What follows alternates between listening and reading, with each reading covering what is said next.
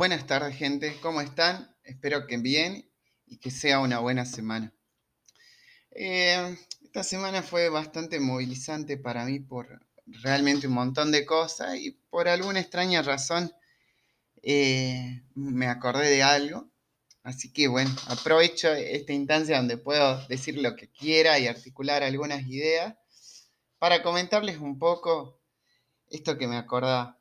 Resulta que hace hace unos años eh, yo participaba de un grupo de pibes que íbamos a, un barrio de, bajos recursos o marginales o, que tenía muchas necesidades a colaborar generalmente con, eh, con el desayuno o a veces era con una cena. Eh, esto era los sábados, nos levantábamos temprano, juntábamos todas las cosas que necesitábamos para, para hacer un desayuno y nos íbamos al barrio.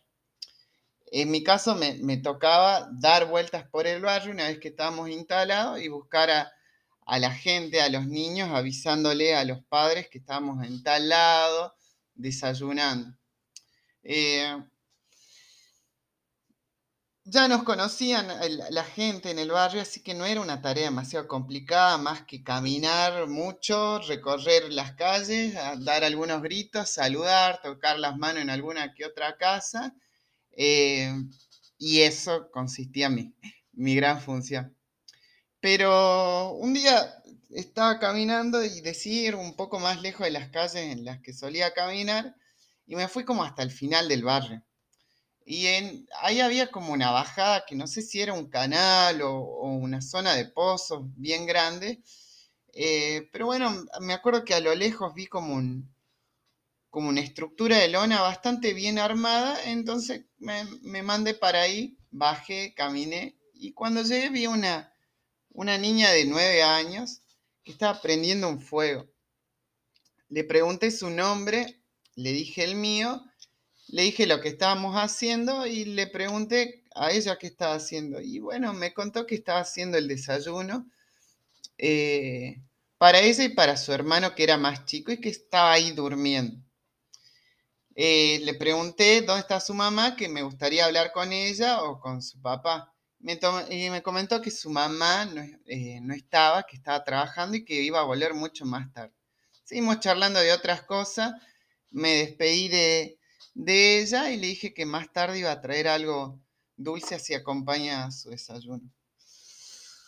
Papá, eh,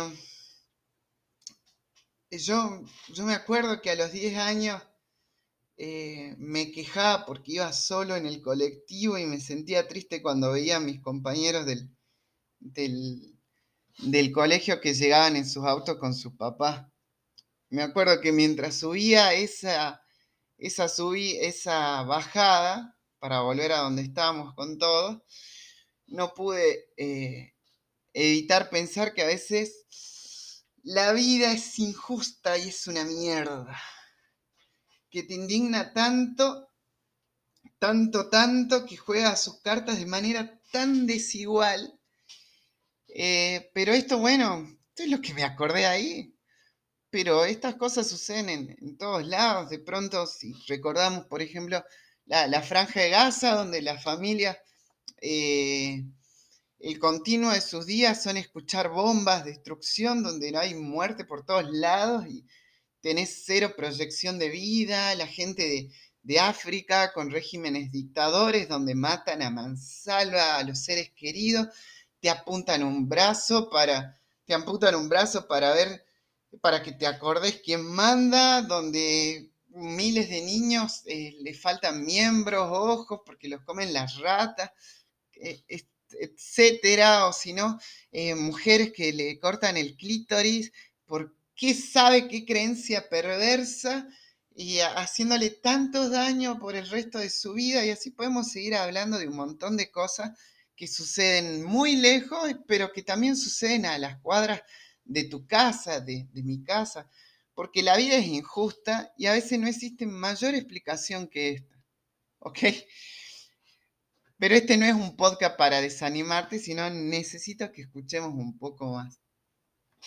Necesariamente van a suceder cosas injustas en, nuestra vida, de a montones, cosas que te pasan a vos, cosas que no son merecidas, que no tienen una lógica y que son desequilibradas, cosas que seguramente te pasaron, que no esperabas que sucedan eh, y que de repente te topaste con eso en tu vida, donde no puedes articular alguna idea de por qué sucedió eso y no existe ninguna herramienta que te ayude a entender por qué tanto y tan mal y tan, tantas cosas feas siguen pasando en tu vida. Seguramente te ha sucedido algo así. Eh, yo veo anime, la verdad que me gusta, desde chico me gustaba un montón y ahora que soy más grande me gusta más todavía. Casi siempre estoy enganchado con uno y para quien está juzgando en este momento y dice, eh, son dibujitos, sepa que no sabe nada. Son animaciones japonesas que generalmente tienen un argumento adulto y que suelen tener eh, fantasía. Así que te animo que enganches con uno, quizás con este que te voy a recomendar. Para que sepas, eh, un anime bastante famoso estrenaba su último capítulo el mismo día, no, ni era el último, estrenaba uno de sus capítulos el mismo día que Game of Thrones eh, estrenaba eh, su capítulo final. Y este anime le ganó en audiencia, con la salvedad que no decepcionó a nadie con un cochino final como lo hizo Game of Thrones. Me acuerdo que tenía tanta bronca de haber visto ese final que ese mismo día me puse a leer los libros del infeliz R. Martin que no terminó la saga y ahora tengo una duda existencial. Pero sí, ah, el anime que veo se llama Kimetsu no Yaiba o Demon Slayer para los mortales. Y en uno de sus capítulos, donde relata la historia de dos hermanos muy desafortunados que eran pobres, habían tenido vida durísima, huérfanos, con una historia terrible, donde puras cosas feas les pasaban, estaban adoloridos, enfermos, con hambre, y en un momento, en una de las peores situaciones que le estaba sucediendo, estaban en la calle, caminando a la deriva, y encima empieza a nevar. Y el hermano mayor dice el siguiente diálogo, nadie nos ayudaría, como siempre era nuestro pan de cada día. Nunca nadie nos ayudaba. Siempre se nos ponía todo en contra. ¿Por qué? ¿Por qué no se alteraba la buena y la mala suerte? Podrían pasarnos cosas buenas y malas por turnos de alguna vez. Terrible diálogo desgarrador. Y el protagonista se pregunta por qué. Entonces yo te digo, este, esta pregunta te la hiciste alguna vez, te preguntaste alguna vez por qué. Yo me la hice y quiero hablar de, eso. Voy a hablar de dos cosas. Una es, aquellas cosas injustas que pasan en la vida de cada uno y otra aquellas cosas injustas que pasan a nivel general. En la película Hombres de Negro, básicamente ellos representan un grupo especial eh, de élite encargado ah, de proteger las fuerzas alienígenas. Y en una de las entregas, en una película, en, en, varias partes, hay un diálogo entre Will Smith, que era uno de los protagonistas, con su compañero CJ, y le pregunta algo específico. Y CJ le responde, no hagas preguntas si no quieres conocer la respuesta. Yo voy a cambiar esa frase y voy a decir, no hagas preguntas si nunca vas a conocer la respuesta. ¿Por qué? Porque preguntarnos el por qué es una pregunta horrible. Muchas veces que queda sin respuesta y nos llena de ansiedad, de enojo, de tristeza.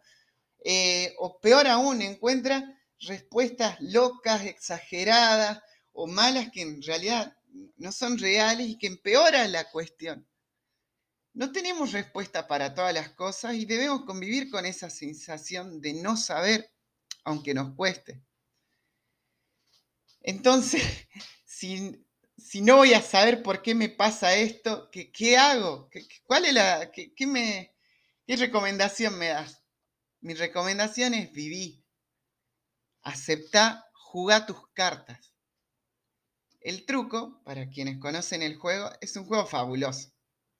Eh, Responde a algunas reglas como todo juego, por ejemplo, la suerte juega un papel fundamental. Tenés cartas que son más valiosas que otras. Por ejemplo, el 7 de oro le gana al 4 de copas. El 7 es una muy buena carta y el cuarto de copas es un horror. No querés esa carta. Pero a veces te toca. Se reparten tres cartas de un lado y tres cartas del otro y tenés que jugar con eso que te toca. Y uno diría, ya está, depende de las cartas que te toquen. Si tus cartas son superiores a la del rival, ahí se define el juego. Pero no es así y eso es lo maravilloso del el truco. Aquí puedes jugar siempre.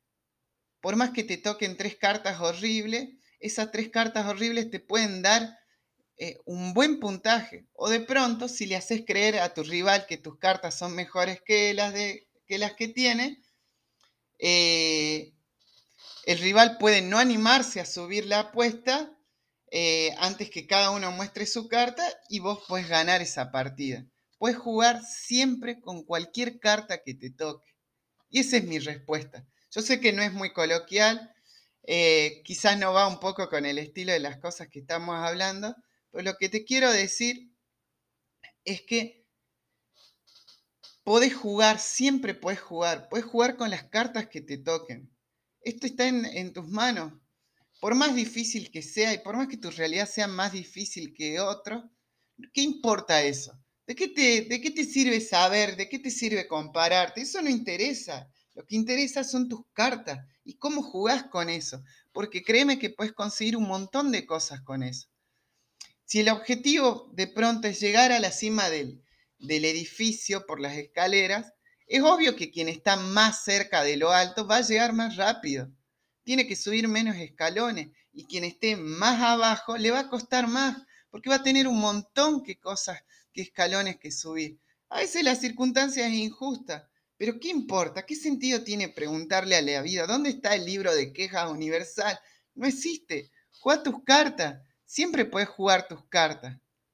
Eh, y si la jugas, no sé si vas a llegar a la cima del edificio, pero por lo, por lo menos te va a encontrar la vida en un estado más alto que donde saliste. En segundo lugar, en relación a las justicias que aparecen afuera, considero que no somos ajenos a esto. Que a partir que uno se da cuenta que está en mayor ventaja que otro, algo podemos hacer, aunque sea algo mínimo. Sigo con mi anime y voy a relatar otro capítulo que para mí es uno de mis favoritos.